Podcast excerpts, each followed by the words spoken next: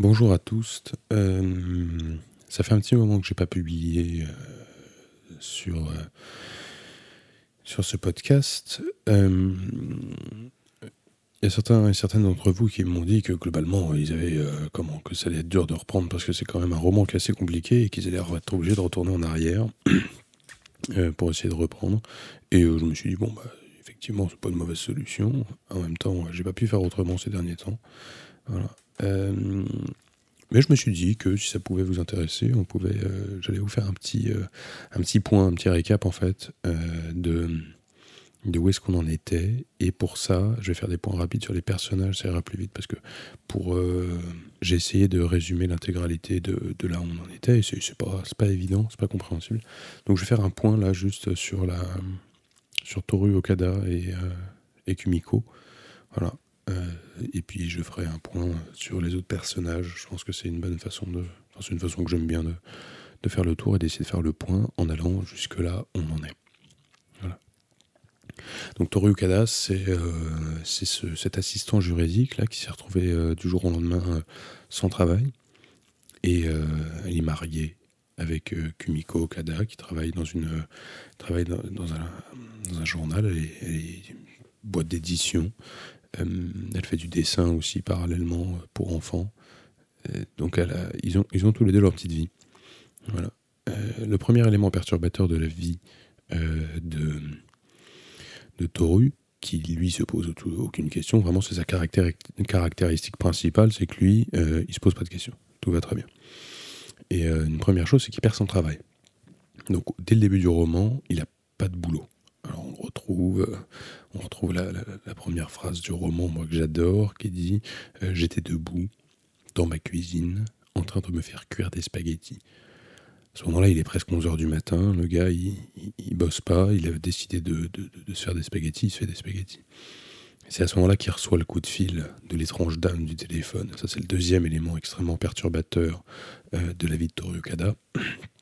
C'est qu'en fait, il reçoit un coup de fil de quelqu'un, il sait pas qui c'est, qui manifestement le connaît très bien, elle lui assure que lui, euh, en fait, il la connaît aussi, mais il est incapable de savoir qui c'est.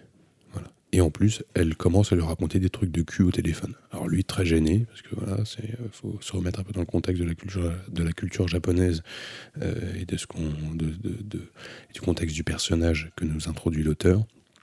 il raccroche il flippe lui, on parle pas de fesses au téléphone comme ça. La sexualité, c'est quelque chose de très. faut pas toucher, quoi. Et donc, c'est un peu ça. Il y a ce premier élément perturbateur, et le, la trame de fond de cette histoire, c'est la perte du chat. C'est-à-dire que le chat a disparu. Le chat a disparu et, euh, et on ne sait pas où il est. Et donc, la, Kumiko, donc sa femme, l'envoie en quête du chat. Donc sur, sur la quête du chat, il va se passer pas mal de choses. Il va découvrir donc euh, ce, cet endroit qu'on appelle la ruelle. Et, euh, et dans cette ruelle, il va trouver donc une maison abandonnée avec un puits dedans, euh, dans le jardin. Et donc il va se balader pas mal dans ce jardin-là pour essayer de, de, retrouver le chat d'abord, mais il sait pas vraiment ce qu'il va y trouver. Il y a cette espèce d'oiseau en pierre au-dessus de la fontaine, on se rappelle tout ça. Et, il rencontre Meg Asahara. Voilà, c'est une gamine euh, qui euh, fume des clopes. Euh, il va passer du temps avec elle. Donc ça, c'est l'histoire jusque-là de Toru Okada. Et Kumiko de son côté, elle, on n'en connaît pas grand-chose au départ. On sait juste que voilà, elle travaille dans cette boîte. donc c'est sans doute un journal, je me souviens plus là tout de suite. et c'est à peu près tout ce qu'on sait d'elle, qu'elle est réservée, qu'elle parle pas beaucoup, euh, qui prennent leur petit déjeuner ensemble. Euh, qui c'est vraiment une, une religion chez eux, le petit déjeuner. Ils partagent ces petits moments, ils se partagent des bières le soir quand ils mangent, il lui fait à manger, il est vraiment, ils, ils ont leur petite vie tranquille, a priori. En tout cas, selon le point de vue de Toru Okada, c'est comme ça que ça se passe. Et, euh, et un soir, elle rentre pas c'est là qu'il commence euh, à se poser des questions, mais il se pose des questions euh, pour l'instant. Il se dit, pourquoi elle n'est pas rentrée? Elle doit travailler, euh, je sais pas quoi. Et en fait, elle rentre pas de la nuit. En fait, elle rentrera pas. Jusque là, jusque là où on en est, en fait, sa, femme ne rentre pas et il apprend qu'en fait, elle a un amant. En tout cas, on lui dit qu'elle a un amant. C'est ce qui se passe. et qu'elle est partie. Qu'elle ne reviendra jamais. Ça, c'est son, le frère de, Kumiko, c'est euh, Noboru Wataya, euh, qu'on détaillera aussi, qui lui apprend ça avec euh, Kreta Kano et Malta Kano. Enfin, ils lui disent ça. Et donc, lui, très embêté, il commence un peu tout doucement à se. C'est l'histoire de la cuisine. À un moment, il lui fait à bouffer. Et, et, elle lui dit Mais j'ai jamais aimé quand tu cuisines du bœuf, des poivrons, et des oignons en même temps, c'est dégueulasse. Et c'est là qu'il commence à se poser la question, il se dit, tiens, c'est marrant, j'avais oublié ça. C'est l'amorce de la réflexion, de se dire, si ça se trouve, tout s'était pas tout à fait passé comme je voulais. Et dans son sillage, enfin dans son petit chemin, euh, Toru Okada, il rencontre euh, plusieurs personnages. Donc le couple rencontre Monsieur Honda, c'est le vieux, alors ça c'était il y a longtemps, c'est du flashback, c'est le vieux, euh, le vieux voyant que la famille, euh, que la famille de Kumiko voulait absolument qu'ils voient. C'était important, donc ils allaient voir une fois par mois, ils allaient rencontrer le vieux qui faisait des prédictions. Une des prédictions les plus importantes, en tout cas des conseils les plus importants, c'est celui-là qui dit à, à Toru, il lui dit, euh, quand l'atmosphère monte, il faut aller le plus haut possible. Quand ça descend, il faut aller le plus profond possible. Et quand ça bouge pas, il faut surtout pas bouger. C'est un truc important qui va nous pour la suite. Euh, et il va rencontrer du coup le camarade de guerre de M. Honda, parce que M. Honda va mourir et va recevoir un courrier lui disant que M. Honda est mort et qu'il lui laisse euh, un présent. Et c'est euh, et c'est Monsieur comment il s'appelle déjà? Le lieutenant Mamia.